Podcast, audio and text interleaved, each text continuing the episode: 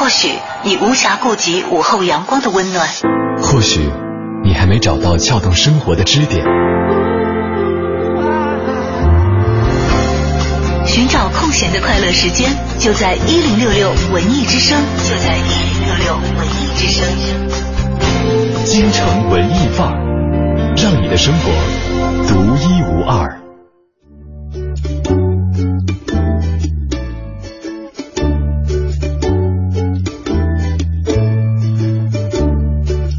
下午的十四点三十六分，欢迎各位继续锁定文艺之声，收听今天下午的京城文艺范儿。你好，我是盛轩。大家下午好，我是小昭。周五了，周末了，大家不知道这两天会有什么样的一个安排和打算？因为今天晚上其实是没有足球赛可看的，是吗？对，因为今天是休战一天，明天呢是将迎来这个巴西打智利的这样一场比赛，所以这些呃每天晚上苦苦守在电视机前的球迷们，好像今天。突然间没招没落，就没没有没有事情可做。没有吧？他们应该会觉得很珍惜这一天可以睡好觉、补充精力看大赛的这个机会。不过大家的生物钟还可以吗？还睡得着吗？不太清楚啊。最近大家这个倒时差倒倒的也是挺猛，有点混乱。除了看足球，昨天晚上还有很多朋友为了一部电影倒了时差。哪一部？变形金刚四。呃，就是今天的凌晨零点钟的时候啊，正式上映。但是对。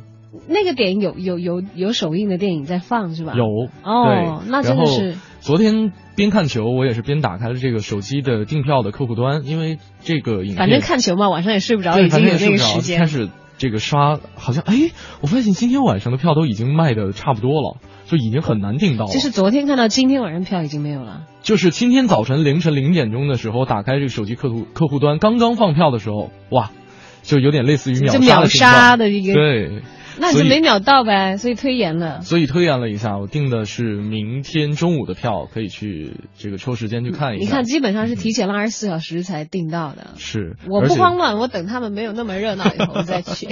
对，因为这回是呃迈克尔贝的导演啊，包括这个男主角、女主角，整个故事都是重新架构了一版，而且呢，这个故事其实说呃全新也可以。当然也是衔接了前三部曲的这样一个结尾，然后是发生在上一部芝加哥大战的三年之后，然后啊这个。特别不长心的人类啊，加引号的特别不长心的人类，非但没有对汽车人的阵营去心怀感恩，反而是对他们赶尽杀绝。这可能在第三部当中也是有所体现的。然后擎天柱受伤休眠，包括后来的新的男主角，就是马克沃尔伯格出演的这个男主角。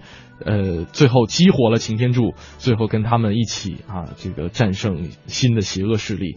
我非常期待，而且呢，在这里也不希望跟大家剧透太多。我觉得你也没看，你也透不了太多吧？没有，现在网上有很多这个剧透的一些。哎，我跟你完全观点不一样哎，我倒是觉得我根本不害怕任何变形金刚的剧透，因为它剧情其实就是谁都不是冲着那个剧情去的，好吧？剧情好多都可以猜得到，对不对？就反正最后这个擎天柱肯定会打胜，这个打胜仗嘛。这个倒不一定，你知道我什么感觉？你在说变形金刚四的时候，我在脑海当中一直在回放变形金刚一、二、三。哎，剧情说的是什么来着？忘记了，就只记得一些片段，然后就觉得啊，那个场面哇，打得好帅呀，又开始变。身了，对，就我就是一想到这个最开始第一部出来的时候就被骂，各种骂，说什么剧情构建烂，但是后来二三好像这方面的骂声更重。嗯，我就当年就有一个朋友就说说，谁进电影院看变形金刚是去看故事情节的呀？天哪，我们不就是去看场面的吗？是的，大片儿大片儿。没错，其实呃，包括整个特效，包括这个呃这个变形金刚的一些造型，都是更。重于这个剧情受到大大大家的一个关注哈，而且其实每一个男生或者我不知道小昭小的时候有没有对变形金刚有所情节？有，我自己有变形金刚，好喜欢的。真的？对的，我哦，我因为有变形金刚很受小伙伴们羡慕的，但是后来没有被女同学们排斥吗？当然没有啊，我以为这只是男生会玩的一些东西。哎呀，我们班好像男女生都会玩，都会有，都会，但是有玩具的女生少一点吧？嗯，少一点吧，这个或者他们完全不关注，我没有觉得有这样。因为好像那会儿变形金刚迷不分男女，大家全部都迷，还会学。我真的有一次我学那个老版的变形金刚里的一个一个角色说话的时候，声波对，居然有人都不认识都不知道，因为就是不是他他不是那种像啊这样子的，他是我是声波，然后他的就是永远不在正常的调上嘛，他说话他是收集了地球上各种各样的声音来拼凑成一个人的声音。那是后来高级的电影里的了，你知道原来的动画片里头就纯人配音是吗？人配音的，但是。他不是在这里，它是声波那个机器人，很逗的。那个年代，它设计声波是胸前有一个卡带仓，是卡带的年代，你知道吗？那是可以放一袋叶子进去的。哎，你看，就真的是不是因为我那会儿还不知道自己会进电台，但是就对于声音方面这些东西那么 印象深刻。这样一个卡带，哎，我那会儿家里有卡带机，所以我会注意到声波好像就是会变成。我不知道他他是不是把那个汽车特别重视音响的某一些品牌的灵感融入到其中了？对，他真的胸前有个卡带仓。嗯，呃，其实这次变四席卷，呃，怎么说就是席卷大家的这样一个铺天盖地而来，铺天盖地而来哈。这个包括很多广告当中也可以看到他们的场景，而且呢，其实我们的现在的生活当中呢，也会有很多的科技巨头去制造一些所谓的机器人，或者说，哎呦最高超的机器人了。嗯。对，虽然他们长得不一定是大家熟悉的方头方脑或者圆头圆脑的，包括我们的记忆当中也会有很多影视剧当中的机器人出现在我们的脑海当中。当我们提到变形金刚，当我们提到阿童木，当我们提到很多不同呃不同的角色，我们都会想起来那些具有不同能力的机器人。今天跟大家分享一个话题，就是聊一聊那些年或者说这些年我们追过的那些机器人，大家喜欢哪个角色？可以通过两种方式跟我们取得联系，一种方式是我们的微博平台大小的小。李大钊的钊和 DJ 程小轩，还有我们的微信公众平台四个字文艺之声，大家在订阅号搜索，在留言框下留言就可以了。先来进入我们今天的诗意生活。诗意生活。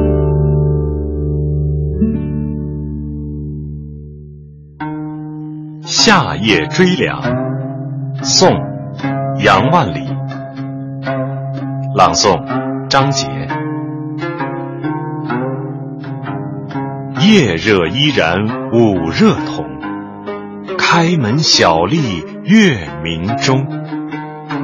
竹深树密虫鸣处，时有微凉不是风。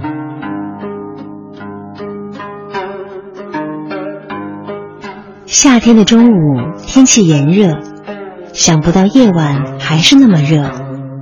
打开门。到月光下去站一会儿吧。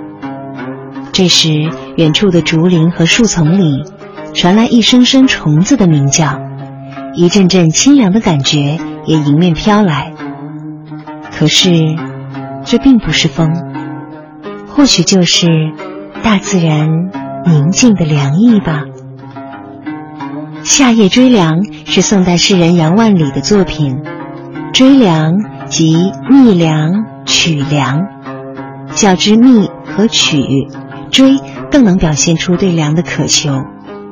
其中有皎洁的月光，有浓密的树荫，有婆娑的竹林，有悦耳的虫鸣，以及作者悄然伫立的身影。诗的第一句貌似平直，其实也有一层曲折。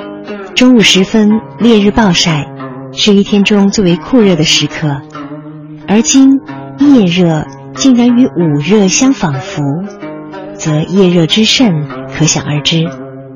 唯其如此，才引出次句诗人月下独立的形象。或许他本已就寝，但因夜里天热的缘故，辗转反侧难以入梦，迫于无奈才出门纳凉。明月则点出正值月华皎洁的三五之夜，追凉可得体肤之事。赏月则可得精神之快。第三句是对周围环境的点染：竹林深深，树荫密密，虫鸣寂寂，唯有竹林清幽静谧，虫鸣之声才能清晰入耳。诗人置身其间，凉意顿生，于是又引出结句：“时有微凉不是风”，这一真切细微的体验。不是风，点明所谓凉意，不过是夜深气清，静中生凉而已，并非夜风送爽。本单元节目内容由 AM 七四七娱乐广播独家制作，友情提供。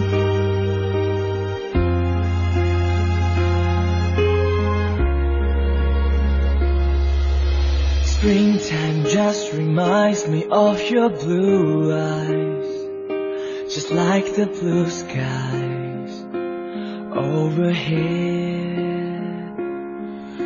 And summer just reminds me of your warm smile.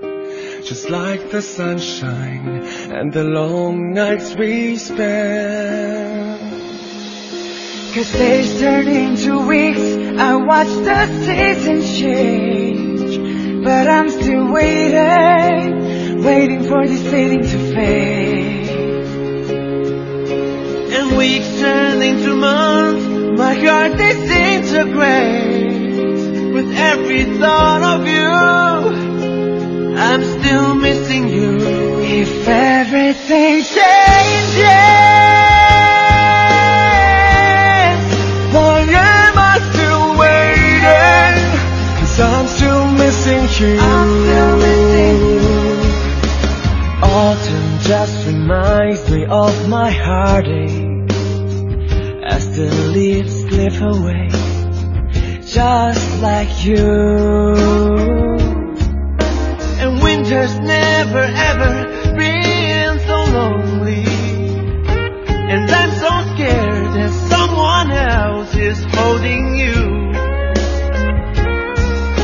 Cause days turn into weeks, I watch the season change. But I'm still waiting waiting for this feeling to fade. Months, my heart disintegrates with every thought of you. I'm still missing you, and though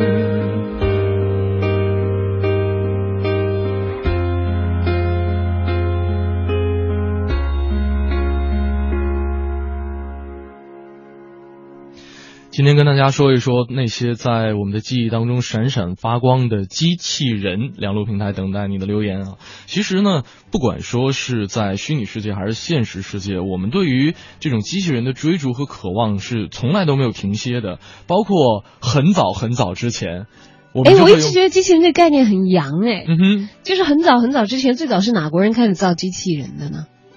这个我还真没有考证过，就是没有办法去比较啊。但是其实我们国家也蛮早就开始造。对我今天上节目之前，正好找到了一篇这个在《列子汤问》当中的一段记载的一个故事啊，说西周哦，对，特别神奇。我听完之后，就是看完之后，我都觉得啊，下巴都快掉下来了。你看啊，西周的时候，周穆王西狩于昆仑山，遇见了验尸和他那台与真人无异的机器人哦，就类似的。这机器人是干嘛用的？对，然后他能够惟妙惟肖的唱歌跳舞，还懂得像这个呃，就是有点类似于这个宠姬一样抛媚眼儿，然后呢，引得周穆王是醋意大发要杀人。哦，他勾引王的那个宠姬。对对对，然后呢，这个这个验尸呢，立刻拆开了给这个周穆王看，原来呢。这里面是用皮革、木料和胶漆，以及白土、黑炭、丹砂等颜料做成的，五脏俱全，连这个筋骨、皮毛和牙齿、头发一样也都不少，就是重新组装起来又又能动又能跳。这列子不会是有人穿越回去写的吧？特别像穿越回去写的。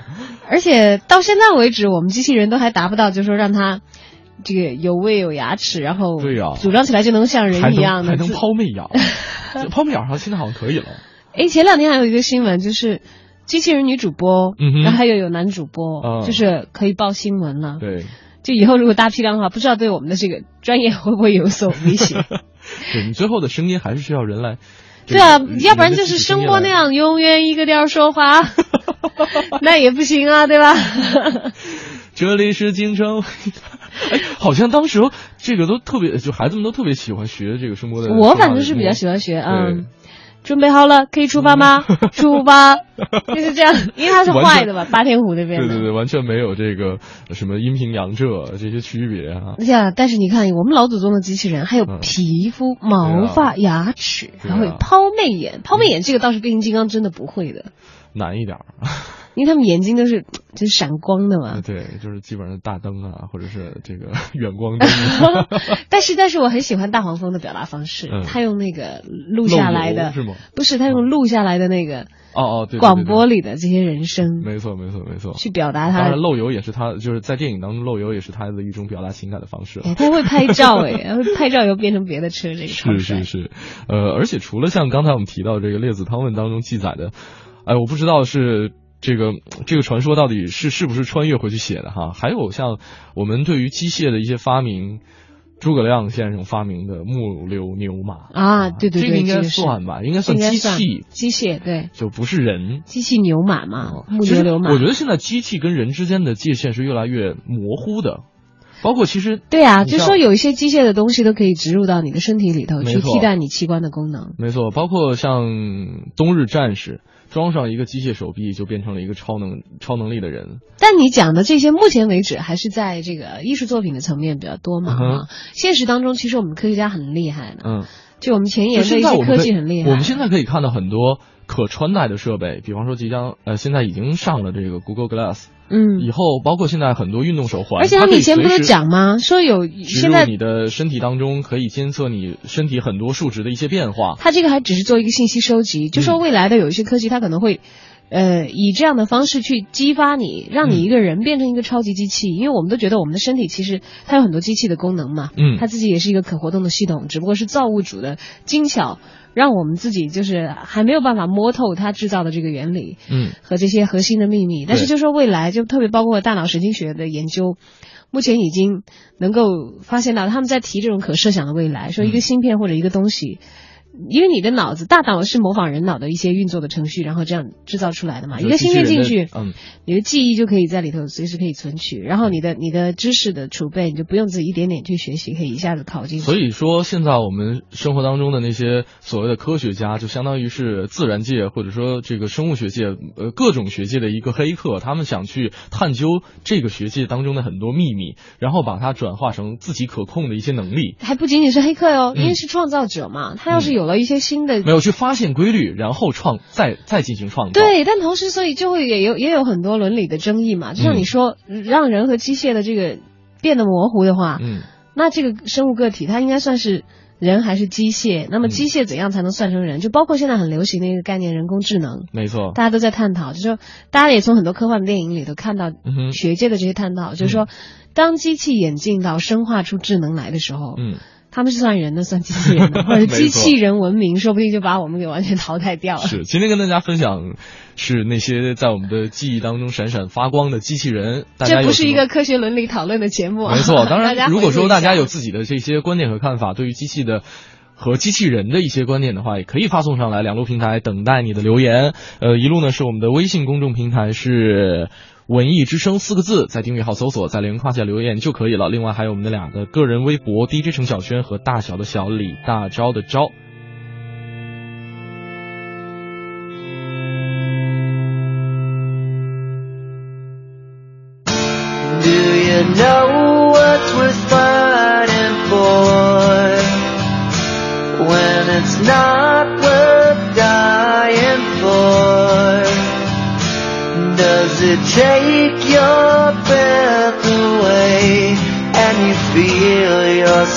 up the cadence? Does the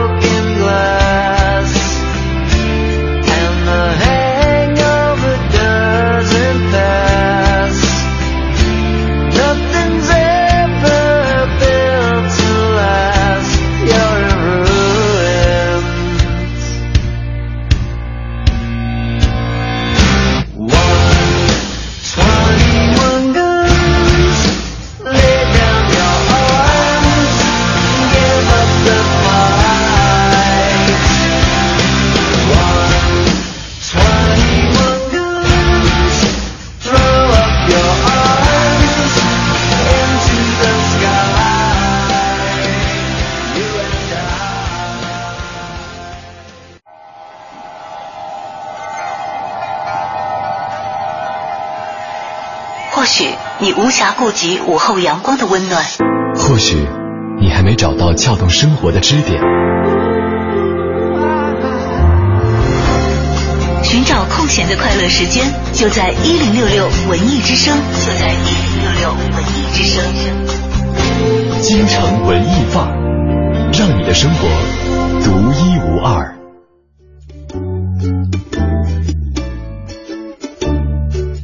好，欢迎大家回到我们今天的节目。今天在节目当中跟大家跟大家分享一个话题，那些在我们记忆当中闪闪发光的机器人。机器人对，这个刚才呢，在上半小时节目结束的时候，为大家送上的是《变形金刚二》的电影的一部插曲，Green Day 演唱的《Twenty One Guns》啊，这个很多人都很熟悉啊。哎呦，说到机器人，其实你看，我们今天一问，可能因为变形金刚代入感代入感太强了，嗯大家会想到那些冰冷机器，会觉得离我们挺远的呀。嗯但其实你仔细回想一下，文艺作品里有很多很多我们喜欢的机器人，甚至你都不把它觉得是机器人了。比方说，阿拉阿拉蕾蕾阿蕾蕾，你看过阿拉蕾吗？说实话，我没系统的看过，可能偶尔的看过。没系统？对，你看过吗？看过。我我看我看我我没没什么太多印象了。对我不告诉你那个动画角色我很清楚，但是他具体讲了一个什么样的故事，我现在对回忆起来，了。他是那个鸟山明，就是《七龙珠》的作者画嗯画在那《七龙珠》之前，好像就有的一部。那我看《七龙珠》，反正看的比阿拉蕾要要晚一点了。嗯我不知道他们具体诞生日期哈。那个阿拉蕾的形象，如果我不告诉你他是机器人，你知道吗？我不知道，对吧？对吧？包括这个哆啦 A 梦，我也是今天才知道他是机器人是吗 对？你看，就说其实我们的很多漫画啊也好，动画也好，就是艺术作品里面的主角有好多是机器人的。嗯，比如阿拉蕾是那个博士造出来的一个机器人。嗯，她像一个小女孩一样，然后就像博士家里的小孩一样。嗯，然后博士后来又造又造了一个小咔嚓、嗯阿卡。就是也是可以吃掉钢铁的机器人，他们都是因为是机器人嘛，有很很超强的能力。阿拉蕾的的力气也是巨大无比，对一下子而且好像把桌子就劈开了，就有一个小萌萌的小妹子，这是真的是幼年的女孩，嗯都还不是少女哎，那简直就是幼儿园里的小朋友的，就是各种犯着小朋友一些低级的闯祸的错误。就是很好玩的，熊超孩子，熊。机器人。哎，对的，但是它又很可爱，特别多的正能量，戴个帽子会飞的，蓝色的头发，它就是一个一个一个幼高度。近视是吧？对，啊他就这一点，然后还要戴一个近视眼。博士在造他的时候出了一点差错怎。么想的？其实，其实我那个时候就特别希望自己能够有有自己的机器人，嗯可能都受这些漫画影响。除了阿拉蕾，还有我看的更早的阿童木，阿童木，我倒不想拥有了，嗯因为他可能太早了，我没怎么看，我对阿童木没有什么印象。嗯但是我只是觉得我好像不太需要一个两脚会喷火要飞的小伙伴，够不着的。就除非他能像超人一样，就是把人也带着也一起飞，还差不多。嗯就我老是会。反正会想很多具体的啦，我会觉得那样冰冷一点。嗯但你看，我喜欢的这些机器人好像都是像人一样的，但他们又是机器了。还有像这哆啦 A 梦就不说了，温暖世界的蓝胖子。嗯是的，包括只能出这个石头，只能对啊，赛丁克，赛丁克的时候只能出石头，好可爱。你知道，就特别想有一个这么朋这样棒的朋友，嗯会觉得。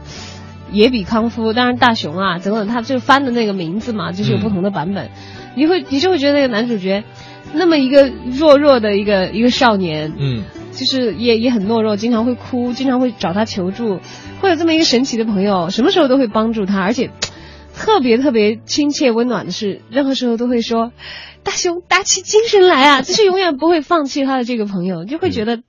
哎，而且我们是小的时候是追着他一步一步出，这么长大来的嘛，就会觉得，哎呀，从来没有把他当成一个机器，虽然他就是一个机器人，对。是对他有感情的。是，呃，真的可能，嗯，很多围绕机器人展开的一些作品，它的背景都是在创作者他自己身处的一个时代，而且呢，呃，很多创作者对于机器人这样一种、呃所谓被人类造出来的东西，是存在着一种敬畏的心理的，呃，而且他会强，呃，就是呃，加入很多。创作者所固有的一些感情，包括像你刚才提到的哆啦 A 梦也好，对，而且艺术创作就特别好，他就嗯可以规避一些现实性的技术问题，说这个实不实现得了，会不会这样，不管。你看哆啦 A 梦多神奇，嗯，到现在你看冷冷小叶也讲，哆啦 A 梦口袋里竹蜻蜓可以飞啊、在北京特别好用，我们都想有，一抬头啊，出门不用坐地铁，不用坐公交，不用打车，在天上互相撞就行。对，脑袋上按一竹蜻蜓就行了，起飞了。对当然，藤子 F 二雄是不负责把这些东西发明出来啊，但是我们特别特别期盼他的这些灵感可以激励发明家们。那这位朋友也说了，说阿童木是一个长着一张正太脸、闪耀着纯真、善良、勇敢等特别美好品质的这个机器娃娃，特别喜欢。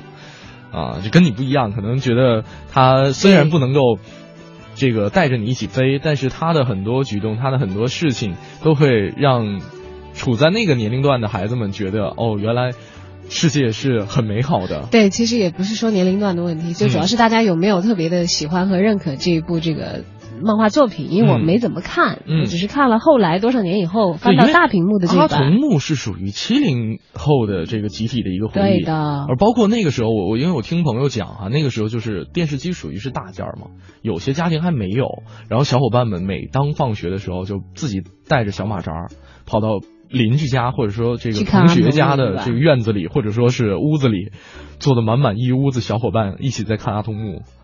哎呦，那家大人真好，真好，接待这么多小朋友不嫌烦的。啊，特别棒。哎呦，但是那个真的是没赶上那个年代。但是像像八零后成长过程当中，真的，机器人这个话题还挺多次会出现的。其实你想想，终结者》里面阿诺演的嗯，也是一个机器人战警的，是吧？他他也是机器啊。还有在早年的大片里头，《星球大战》里头，R two D two。嗯，R two D two，我也挺想有个那那种机器人的，还有我们那会儿看《恐龙特级可赛号》里面阿尔塔夏公主旁边嗯，也有一个机器人，叫什么来着？我名字给忘了，谁记得？看到乐看，看来告诉我们、啊、发微信发发这个微博留言给我们。是，呃，今天跟大家分享一下机器人，你脑海当中有哪些特别鲜明的机器人的印象？那些角色都可以通过两路平台跟我们取得联系。接下来就是我们今天的《我在北京城》。你知道的，你不知道，你不知道而想知道。的，你想知道。而没法知道。的，关于北京城的一一切，我在北京城。京城文艺范儿，让您的生活独一无二。大家好，我是相声演员杨多杰。昨天啊，咱们给您讲到了这个长春寺的第一任主人，也就是万历皇帝的母亲李太后。这庙是为了他修的。这李太后啊，小时候家境不好，后来发迹了，所以呢，她对这个佛教十分的痴迷，到处啊。施舍呀，供养啊。其实说实话呀，就他这儿子万历皇帝，那是咱们中国历史上啊出了名的吝啬鬼。哎呀，一分钱掰成两半花，给谁花钱都舍不得，给自己花钱挺大方。但是呢，自己母亲的这佛教事业呀，却是出奇的大方，自掏腰包给母亲呢修建了不少的寺庙。您可以想象啊。修寺庙那得花多少钱呀？还修了不少，这其中长春寺就是其中最大的一座。顺天府志就称，说这长春寺规模宏敞，为京师首刹。您可见在当时啊，这长春寺绝对是气势非凡。光是修建完了还不算，这万历皇帝后续工作做的也不错，还让这长春寺的主持。的大弟子做了自己代替出家的替身，哎，并画了一幅李太后的画像供养在其中。这一下长春寺一下就出了名了。一方面这儿的和尚那是皇上的替身，哎，另一方面这儿又供了李太后的画像，因此啊名声大噪。就因为与宫廷有着这种千丝万缕的联系，所以长春寺啊。在明朝历史上得到的那宫廷的赏赐啊，多得惊人。很多古书都记载了当时的盛况。据说这宫廷啊，赏长春寺啊，一次赏赐就有千佛衣八百件、米面等吃食上千担。这还是说吃穿用品。除此之外，那珍玩古董、那古玩、那字画不计其数。据说这寺里边修有两座大库，有两名宫里派来的太监专职的管理。这库里存的是什么呀？那都是紫禁城三公布施下来的金银器物，那宝贝堆积如山。那么长春寺啊，在明朝万历年间，可以说得上飞黄腾达，那可以说得上是不可一世。那么长春寺后来的命运又怎么样了呢？咱们明天再说。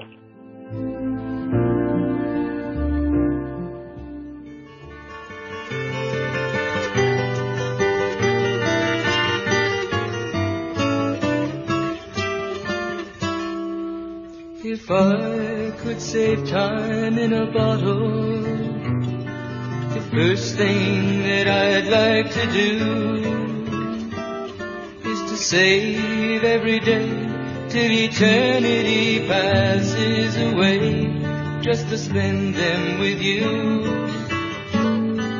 If I could make days last forever, if words could make wishes come true, I'd save every day like a treasure and then again I would spend them with you. But there never seems to be enough time to do the things you want to do once you find them.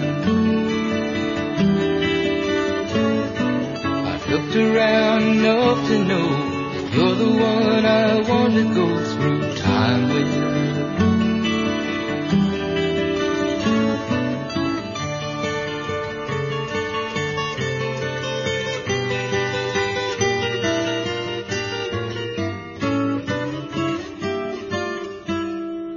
If I had a box just for wishes and dreams that had never come true.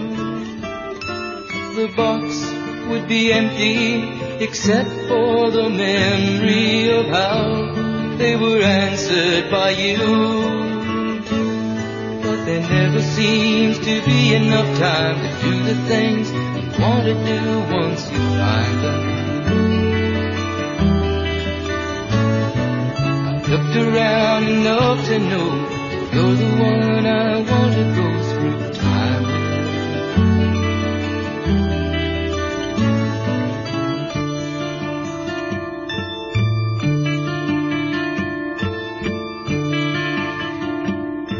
Time in a Bottle 是《X 战警》当中的一段插曲啊。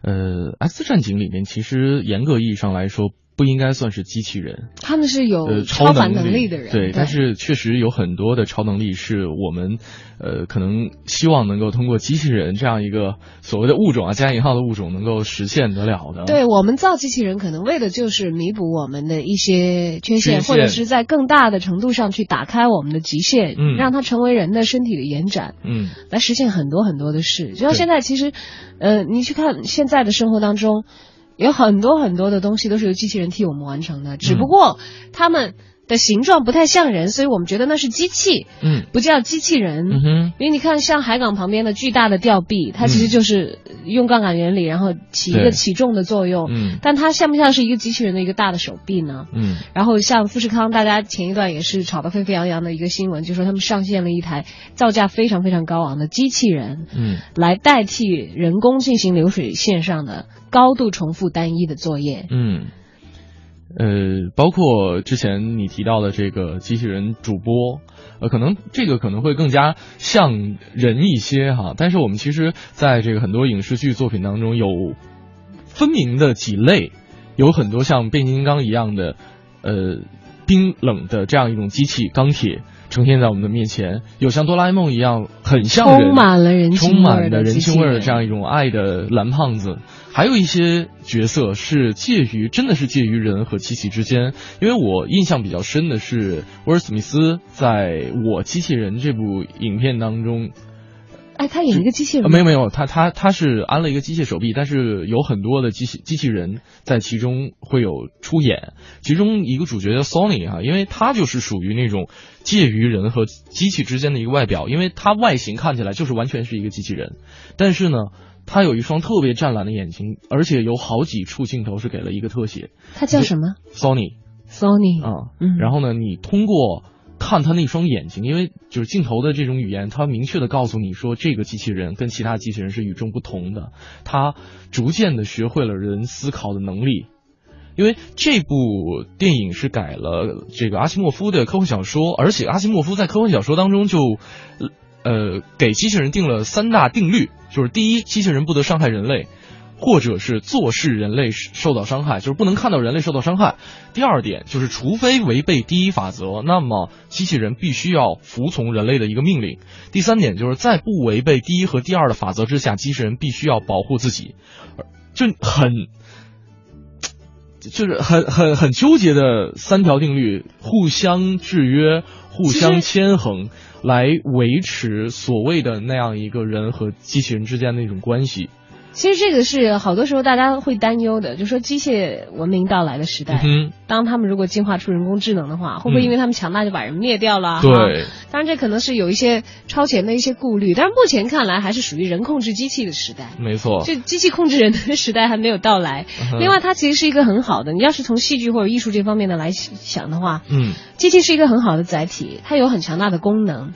我们也相信科技可以实现让机器可以代替人做相当大一部分的工作。嗯但是就是机器和人的差别在哪里？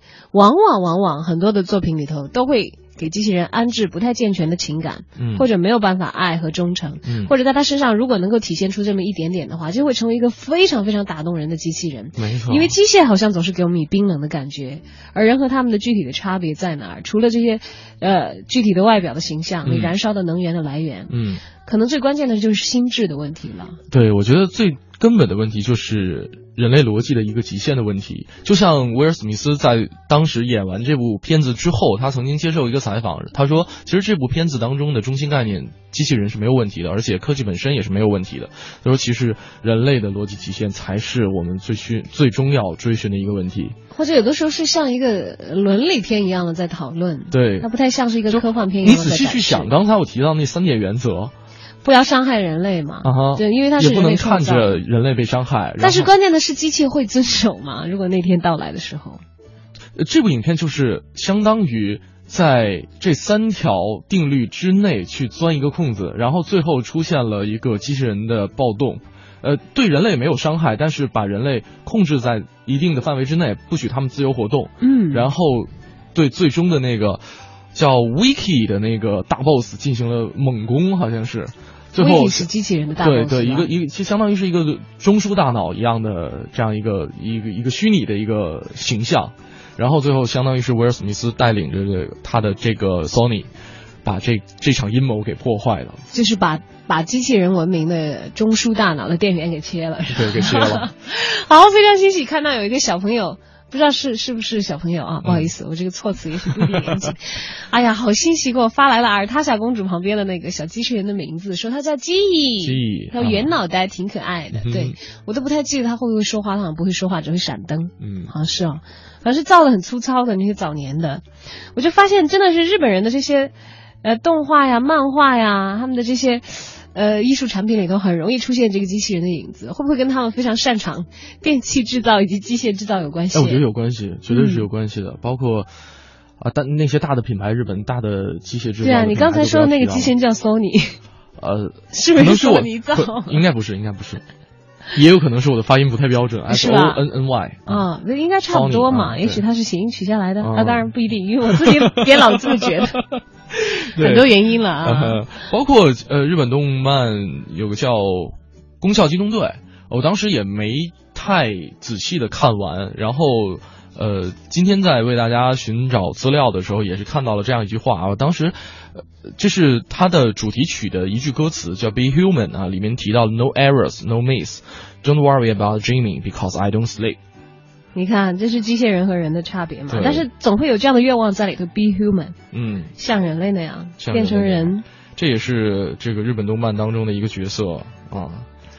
哎呀，那会儿就是觉得好像身边有机器的人都很幸福哎，我就会有这感觉。你看都是什么公主啊，什么大侠呀，身边的标配，有着这样的这个一个强大的助手。但是好像真的是在哆啦 A 梦里头会打打破这种关系。对，你不觉得这个有了机器人，有了更大的能量，他就要担负更多的责任吗？这责任人来承担啦。就是机器人的话，你看康夫那么弱，就是哆啦 A 梦，你看看那么强大，但他们是但是每一个有爱的关系，每一个细节当中都。会最后告诉康夫说：“哦，我更喜欢管他叫大熊了。”大熊对吧？对，翻译版本很混乱了，很混乱。对，就就会告诉他说：“你不能滥用这种能力。”其实不能滥用哆啦 A 梦的这些东西，对，这都没有好果子吃。对，没错哈。今天跟大家说一说机器人，你印象当中有哪些可爱的机器人呢？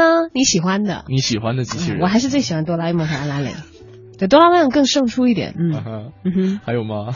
没有。我再想想啊，War E 也很可爱。War E 哈，对，我们会再留时间单独的讨论这个可爱的。没错，两路平台等待你留言，微信平台是四个字“文艺之声”，还有我们的微博公众呃微博平台是大小的小李大钊的钊，还有 DJ 程小轩。我补充一下，还有一个我很喜欢机器人，嗯，大黄蜂，好像有一个，没错。来，呃，继续看看你喜欢什么样的机器人的角色呢？进入我们今天的影艺告示牌。影艺告示牌。京城文艺范儿，让你的生活独一无二。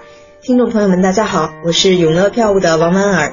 今天我要给大家推荐的不是话剧演出，但它的演出场地却是在剧场当中。这是一场小剧场魔术秀，它的名字叫做《旅程》。这台演出的导演和主演是一位北京的魔术师孙征，而这部《旅程》则是他的个人魔术秀，同时也是中国首个常态化演出的魔术秀。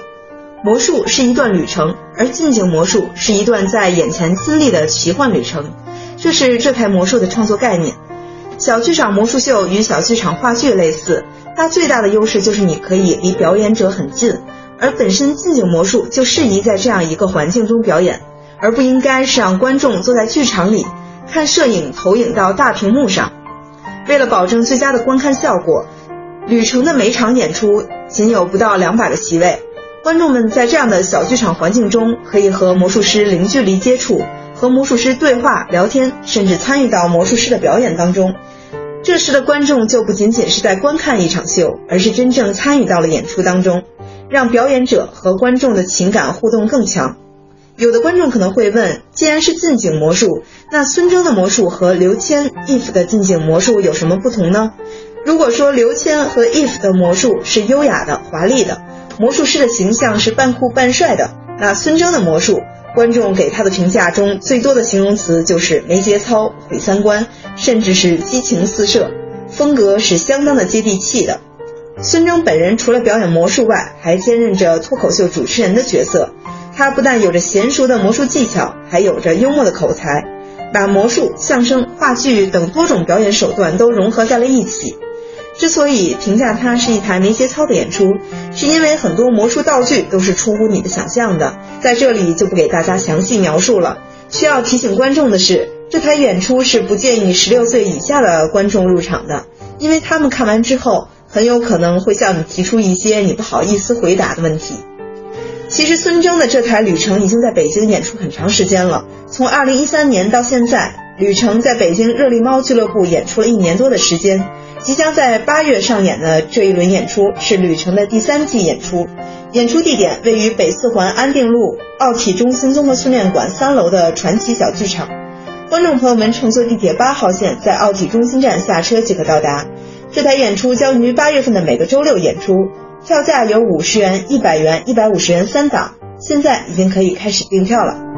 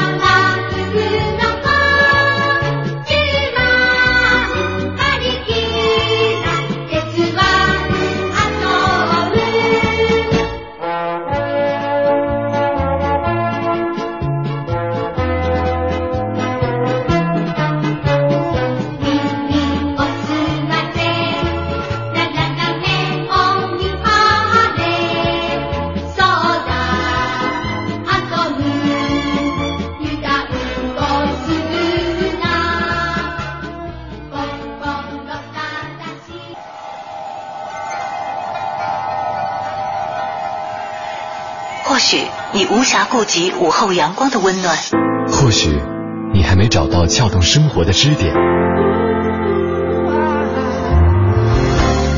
寻找空闲的快乐时间，就在一零六六文艺之声，就在一零六六文艺之声。京城文艺范儿，让你的生活独一无二。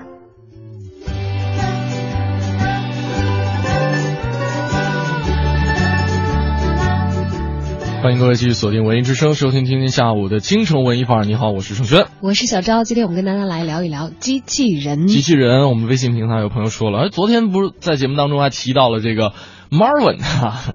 没错，这个昨天小昭没在哈，呃，在节目当中这个讲了呃《银河系漫游指南》当中的这个角色 Marvin 是一个长着倒三角眼的特别萌、特别可爱的一个小机器人，他是。一个抑郁的、忧郁的机器人，特别孤独。诶，他会抑郁？哎，他是干嘛用的？还有就是他的生活环境里都有谁啊？他是哪个大人物的这个左膀右臂好朋友？他自己是特特别呃牛的一点，长相就长得很小，但是他那个大脑容量相当于一颗小行星。哇，造他出来的人得多聪明，对，特别可以跟我跟我讲讲他的家庭吗？对，他是谁造的？没有，就是跟谁生活在一起？他最开始是一个科幻小说出来的一个人物，然后呢，造他的人我觉得有点坏坏的，让他一辈子郁郁寡欢，就因为他没有伙伴吗？他没有伙伴，他只是那他为谁工作呢？他为他的主人工作，他主人是谁？他他身边的人，所有的人都是呃特别智商极低的人。然后他每天做的工作就是端茶倒水，对，伺候他们端茶倒水、开门关门。哦，就因为有他这样的高智能机器人，是不是后来就是主人们、真正的人类们都退化掉了？也有可能，就有点类似啊，那个那个叫什么片子里？我有有想不想不起来？哎，对你不用想那个片子，你跟我讲讲他吧。他为什么会忧郁？就因为他身边人都太笨了吗？对，然后他总觉得这个宇宙有好多事情可以去做，但是他每天做的事情就是太简单了。然后他曾经参加过这个星球，就这样一个角色哈，曾经参加过星球大战的海选。结果被 R two D two 给打败了，所以他他就开始失眠。这个环节好萌。对，所以他开始失眠，然后他治疗失眠的办法就是数羊，结果他数羊数的太快，一秒会数到好几好几亿只羊。他都很快就会数到宇宙外边去了，是吧？很可爱的一个角色。啊，如果他真的存在的话，让他来服务于我吧。虽然我也许在他眼中也是很蠢笨的那种主人，但是，哎，我会在意他的感受的，我不会让他那么抑郁的孤独下去。对你不会让他去开门关门。对啊，端茶倒水，我会告诉他茶道的东西，我们一起来研究和学习吧。好吧，希望这个 Marvin 也能够找到一个像小昭一样好的主人。哎呦，可惜就还没有一个好的主人是 多么重要的一件事情。可惜没有一个厉害的科学家现在造出一个这样可以家用的嗯 机器人来。嗯，其实还有呃，我比较喜欢的是《铁甲钢拳》里的亚当，就那个小男孩儿。哎呦，我们真的看的很不一样，快给我讲讲。是吧？你没看过？没有没有没有啊，就是这是发生在未来的一个事情，人们都已经厌倦了这个肉搏的一种搏击方式，于是呢就发明了机器人，机器人开打，然后可以用遥控控制，或者说用语音控制，或者说用这个呃图像来控制，等等等等种种方法，然后呢经历过。呃，种种磨难，这个小男孩把他从垃圾堆里捡出来的一个机器人训练成了世界第一，就很很老套，很很很这个俗的一个剧情。为什么都把他捡回来了，还要让他去打？好惭愧！因为他的爸爸已经破产了，已经完全没有金钱和能力去买一台新的可以战斗的机器人，而他的爸爸却以此为生。嗯哼，对他爸爸是休·杰克曼演的，金刚狼演的，是吧？哈。呃，有点类似于什么百万美元宝贝啊，或者说这个基站啊等等，类似于非常老套的。哪儿是捡的机器人？是好像 R to D to 哦，不对，反正星球大战当中好像也有一个比赛的情节，他们找到那个天行者，哎，完全记不得了，年代有点久远。嗯哼，K C D 说了，说我特别喜欢阿童木和他的妹妹，后来呢，看到有人 cos 阿童木，就开始三观碎一地。阿童木也有妹妹啊？有啊，叫叫什么？叫阿童妹吗？你知道吗？我问一下 K C D，你要知道发过来，因为你会惊叹于你觉得机械是造出来的，他们大概没有兄弟姐妹啊。但是想想其实有的，就像我们熟悉的机器猫，对，哆啦 A 梦，它也有妹妹。曾经中文版本而且有耳朵。对呀，机器猫在中文版本的翻译里面有一版叫。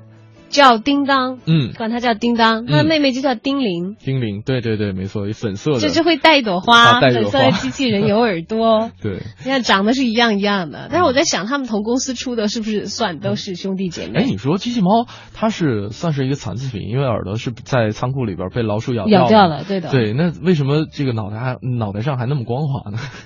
就它可能是一个外插的插件吧，对啊，穿越的时候都。对对对对，我也会想这些细节的问题哦。你知道曾经就是大家都很遗憾嘛，《机器猫》的作者藤子 F 不二雄在没有给出完整的结局就过世了嘛。嗯。所以大家都各种猜测，猜测他没有发布的真正的结局是什么。嗯。就好几个是我接受不了的，但有一个最温暖的，就是因为说机器猫电池用完了，嗯，就断电了，怎么都打不开，然后大雄变成了一个摆件。他就整个死在那了，就像你想想你的电脑死机，嗯，然后再无法打开的样子，他就整个就关掉了。嗯。那这个时候，大雄就很伤心、很崩溃，怎么样都把他叫不醒。然后从那个时候就开始励志研究发奋，就从一个你知道他本来是后进生嘛哈，啊学习也不太好，然后什么事情都办不好的这么一个有点呆呆的。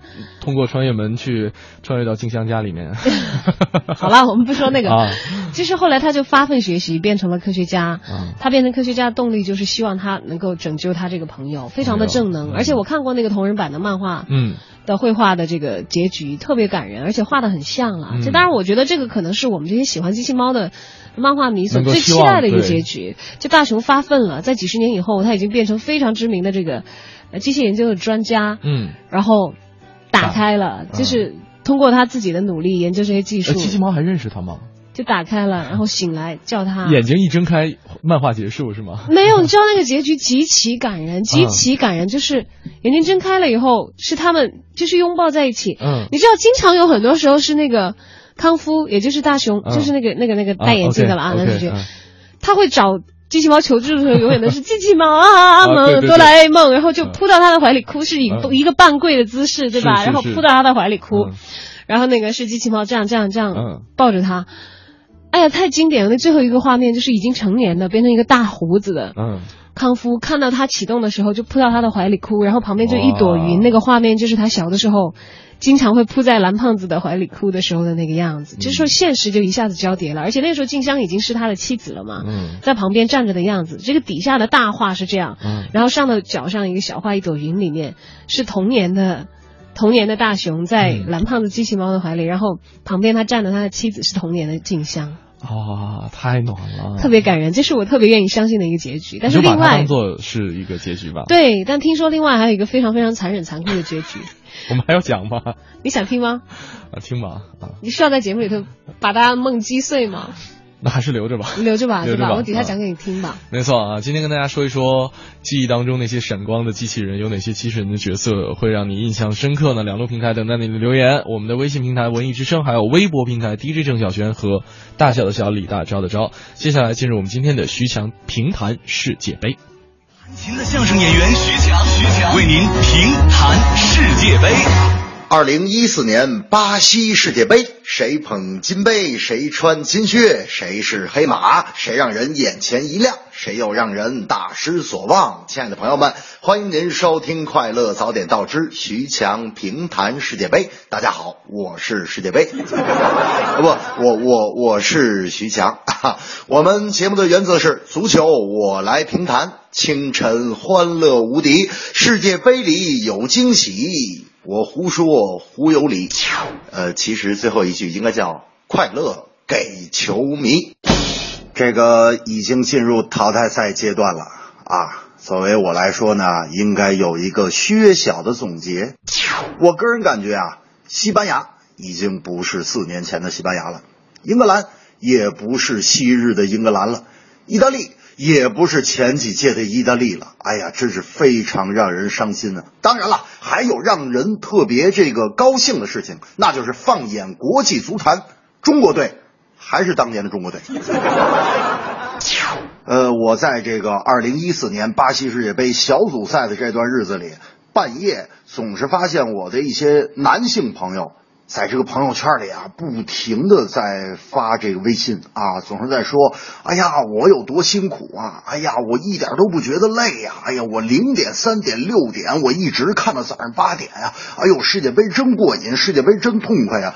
这正说明一点，这证明一点啊，证明男人。”是可以半夜爬起来给孩子喂奶的，是可以大清早上起来给老婆买早点的，应酬也是可以想尽一切办法晚上早回家的。哎，就看呐是足球重要还是老婆重要。耶耶耶耶耶！在世界杯小组赛阶段，我的那个伪球迷女朋友。有一天在看意大利的一场比赛，发现锋线球员巴洛特利穿了一双鞋，两只不是一个颜色啊，一只红的，是一只蓝的，然后就开始说：“哎呦，非洲兄弟不容易呀、你看看，肯定是呃一双红的，一双蓝的啊，左脚红的穿坏了，右脚蓝的也穿坏了，所以说现在左脚穿蓝的，右右脚穿红的。”要不然怎么能踢出这么好的球来？哎呀，非洲兄弟真是不容易啊！我就跟我的女朋友说：“我说宝贝儿，能不能今年我踢球的时候买上一双这样的鞋呢？因为这个鞋非洲兄弟穿，它应该贵不了啊，应该比较便宜。”我女朋友说：“哎，好事啊，那那那那你去你去买呗啊，这鞋多少钱啊？”我说：“这双鞋呀、压根儿就没有一双红的，一双蓝的啊。出这款鞋的时候就是一边红一边蓝啊，非常便宜，高端才三千多块。我告诉你啊，宝贝儿哟，非洲兄弟不容易呀、这正是小组比赛有总结，有喜有悲有离别。若问有啥好发现，最爱八神双色鞋。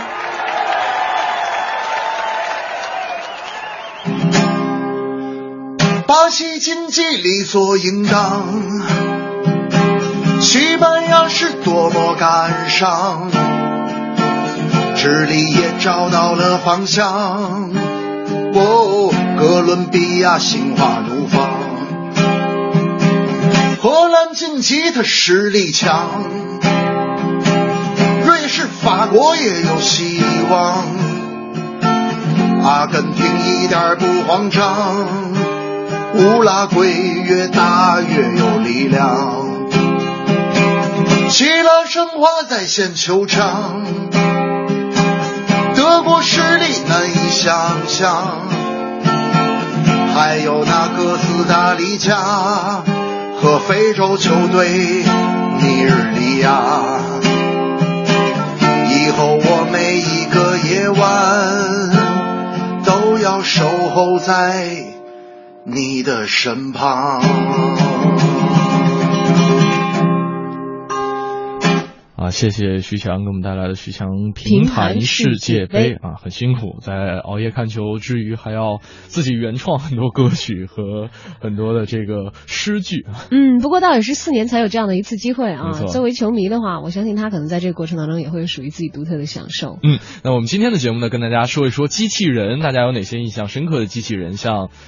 呃，苍山夜雨说，这个印象最深的就是阿童木，还有就是《机器人总动员》里边那个小机器人 Wall E。Wall E，嗯他是比较原始质朴的，就好勤奋，自己天天整理整理。没有，他的工作就是要整理垃圾，就是分别类很清楚、分工很清楚的一个小机器，人，压成一团一团一。团啊，哎，他爱上的那个机器人叫伊娃，伊娃，伊娃，然后完全两。你知道这个，我就觉得有点类似于屌丝追这个白富美的那个感觉，伊娃完全是另外一个层级，就是高出现的时候都是带着光环的。对，然后我就觉得特别，哎呀，真的那部电影就是为什么成为这么多人津津乐道的经典。嗯，他的艺术表达真的是太牛了。嗯其实伊娃出现的那一刻，就是带着光环，带着爱，对周围的音乐一下子就不一样了。你看他那个机器人的小眼神，他的反应，没错还有幻想当幻想当中两个人翩翩起舞。嗯，但是因为 War E，其实我一直没有看完，啊我因为很偶然的原因，就看到一一半就再没看了。嗯，然后我一直觉得应该要再有一个合适的情况，我再接着把它的结局看到。后来、你从头看一遍。我到现在都没有看到，嗯所以这是一个好结局的电影。对，好结局的电影 啊还不错，挺好的。对，就是正常的他后来追到他的女神了吗？追到了。啊！我要回去好好的补习一下。对，而且真的是用自己特别单纯质朴的这种美好的品质，最后获得了女神的这样一种芳心啊！哎呀，呃每个人都想要有个 War E 吧？对我，我又想有个 War E，我是不是好贪心又想有个哆啦 A 梦啊？你可还想以凑一个足球队。没问题。没问题，啊，像 KCD 说了，说呃，给我们补充了一下，阿童木的妹妹的中文名叫做乌兰，小兰然后很淘气，很任性，而且到处闯祸。他跟阿童木一样非常强壮，但是呢不会飞，很心地善良，具有和阿童木一样的美德，勇于现现身，嗯，嗯，哎，这些机器人最后的结局是怎样的都不知道了，就是遗忘在时光当中。对。还有像这位朋友说的。机器人九号啊，说这个长相特别怪异的机器人，跟其他的机器人相比，有点弱爆了的感觉。但是呢，要不然这样，一会儿屌丝，一会儿弱爆。对对，他他是用这个那个叫什么拉拉链儿啊、纽扣啊、别针和麻布头做成的一个机器人，这些材料可以做机器人的啊，确实看起来有点弱爆了的感觉。好吧，对，而且你你像这个机器人九号里边，一号跟九号经历了各种各样的。呃冲突搏斗，突突突突突突，然后最后只活下来了四位，然后他们会无限感慨说接下来会怎么样，我也不能确定，这个世界归我们了，啊，其实就是也也是一个很可爱、很有雄心壮志的一个机器人哈，看起来有点弱爆了，但是 有一个强大的内心，他很有爱吗？对对对对对，你可以也是这样子吗？回去看一看，对，跟沃伊可以一起看，包括 Marvin。是吧？反正也只能看一看，因为也不会真的有谁给我造一个这样的机器我跟。你说，呃，沃伊如果说是绝对乐天派的话，那他的完全反面也是很可爱的 Marvin，你绝对可以一起看。对对对，因为忧郁症那个 哦，好有意思哎。是的，是的，呃，今天来说说机器人，大家再来看一看自己还有没有一些印象比较深的机器人呢？呃，我们刚才提了很多哈，像 Adam 啊、Marvin、Sony、Wall-E、R2D2、机器人九号、阿童木，还有谁呢？对，还有就是目前为止，其实真正的科技所造出来的机器人，好像跟这些艺术作品里的机器人差得很远。嗯就虽然我我们现实生活当中的机器人功能可能更加的强大，对，非常的厉害，嗯，但它没有那么强烈的像作品艺术作品里面的机器人物一样、嗯。那么的人格化。扫地机器人、对。物流机器人，对，现在其实都大家很依赖他们了。嗯。我有一个好朋友就是。就是长期会这个没时间打扫嘛，嗯就买了扫地机器人以后，就会发朋友圈在说哇神器。但因为他是男生嘛，嗯所以我就看到他了以后，我就请教另外一个超级哈这些家家庭机械的用用具的一啊个主妇一个朋友，我就说我说另外一个朋友说那个很很好用的，我想问一下你，就是你用这么多机器，他们家也有这个扫地机器人，求证一下专家，对这个好不好用，适不适合？我说因为我会掉头发，嗯哼所以头发还比较长。会不会缠住之类的他？说对，头发是他的克星，所以到现在我都没有买扫地机器人。好惨。哎，你如果说把一个扫地机器人当成一个拟人化的一个角色的话，你会想到，当他当你上班的时候，他自己默默在家里面清扫，打扫结果突然间病倒了，就是因为你长长的头发缠住了他。就所以，我还是不要把他 带到这个会危害他的环境里来吧。但是它如果是能够很轻快的，就是连头发这些都是可以搞定的话，我一定会邀请一个这样的机器人来与我一起生活，哪怕在他工作的时候给他放放音乐都可以。他最好自带 MP 3功能了。嗯，好，接下来来进入我们今天的猜帽推荐。Time Out 推荐，负责一切享乐。Time Out。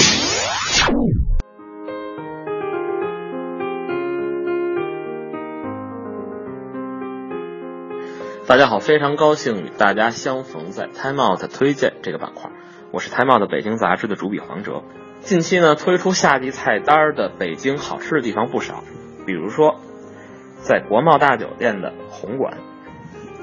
从即日起至九月底，红馆推出了全新的以夏日养生为概念的菜单，其中不乏一些既养生又清爽的时令菜品，包括凉菜、汤品、热菜以及健康素食等都在其中。其中呢，凉菜有素菜豆皮卷儿、酒芽菜拌羔羊肉、搭干白肉等。九芽菜拌羔羊肉中的九芽菜，也就是我们熟知的苦菊，具备着清热解腻、消炎明目的功效，同时也是嫩滑的羔羊肉最好的搭档。爱食肉的朋友就可以不用担心夏天因为吃肉而上火了。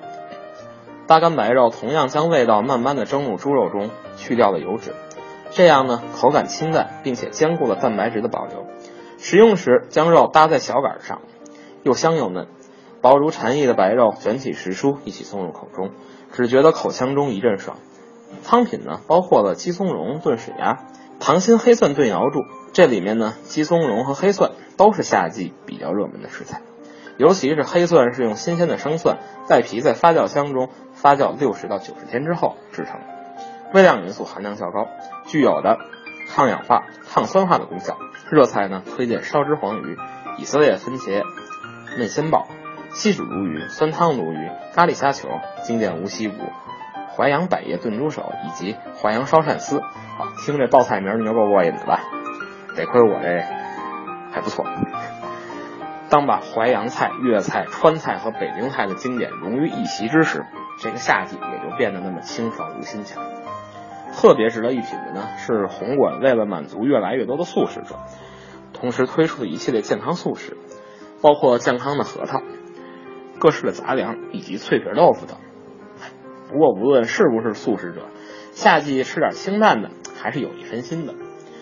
红馆呢，位于国贸商城的四楼。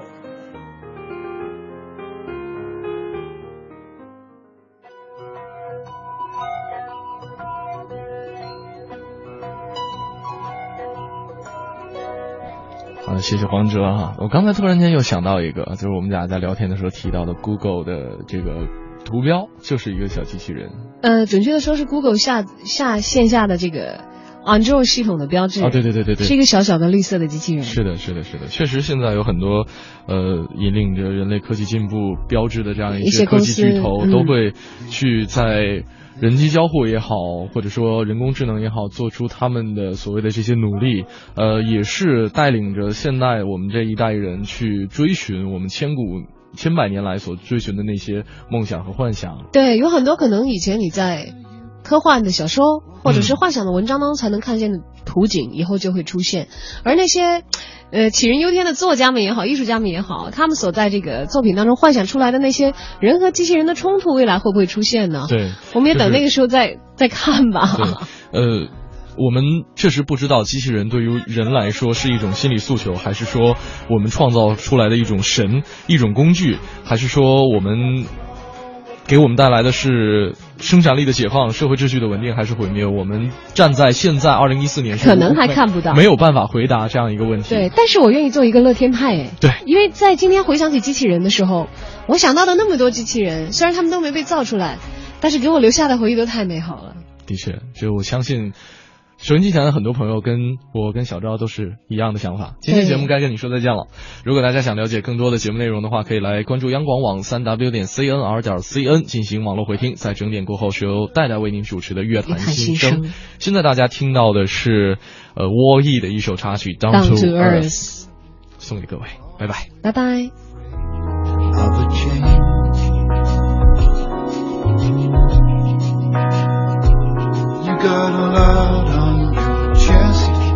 Can come as my guest, so come on down. Come on down. We're coming down to the ground. There's no better place to go. We got snow upon the mountains. We got rivers down the road. We're coming down to the ground. We hear the birds sing in the trees and the and the seeds out in the breeze. Like the fish in the ocean, we felt at home in the sea. We learned to live off the good land. We learned to climb up a tree. Then we got up on two legs. But we wanted to fly. And when we messed up our homeland, we set sail for the sky. We're coming down to the ground. There's no better place to come. We got snow upon the mountains. We got rivers down below. We're coming down to the ground. We hear the birds sing in the trees. And the Lamb will be looked after and the seeds out in the deep.